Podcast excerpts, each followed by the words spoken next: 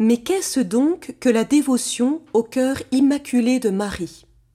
Deuxième partie de la réponse par M. l'abbé Albert Jacquemin, prêtre de l'officialité du diocèse de Paris.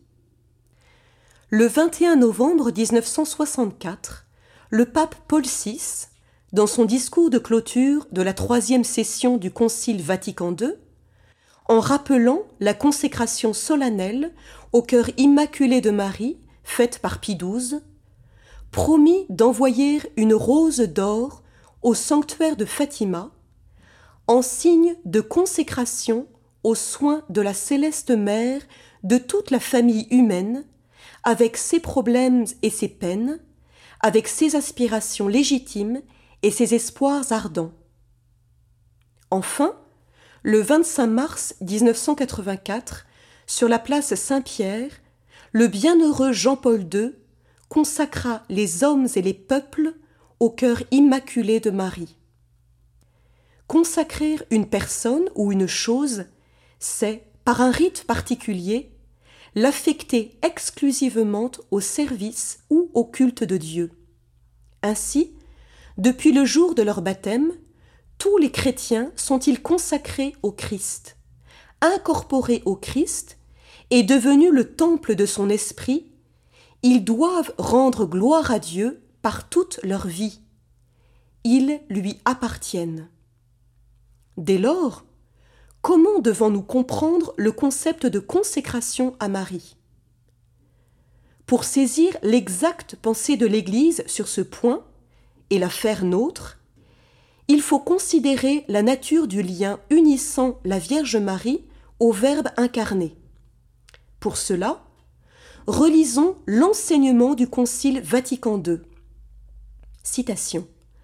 En fait, aucune créature ne peut jamais figurer sur le même plan que le Verbe incarné, notre Rédempteur. Mais, de même que les ministres sacrés et le peuple fidèle participent, selon des façons variées, au sacerdoce du Christ, et que la bonté unique de Dieu est réellement répandue selon une grande variété de manières dans les créatures, de même, également, la médiation unique du Rédempteur n'exclut pas, mais suscite plutôt chez les créatures une coopération variée qui provient de la source unique. C'est cette fonction subordonnée de Marie que l'Église n'hésite pas à professer, dont elle fait continuellement l'expérience et qu'elle recommande à la piété des fidèles, pour que, soutenus par cette aide maternelle, ils s'attachent plus étroitement au médiateur et sauveur. Fin de citation.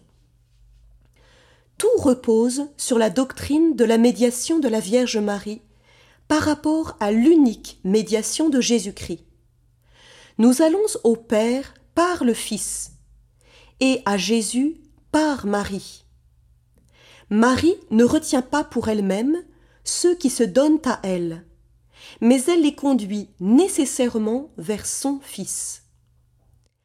La consécration à Marie implique donc pour un chrétien de prendre une conscience accrue des exigences de son baptême, afin de les vivre pleinement.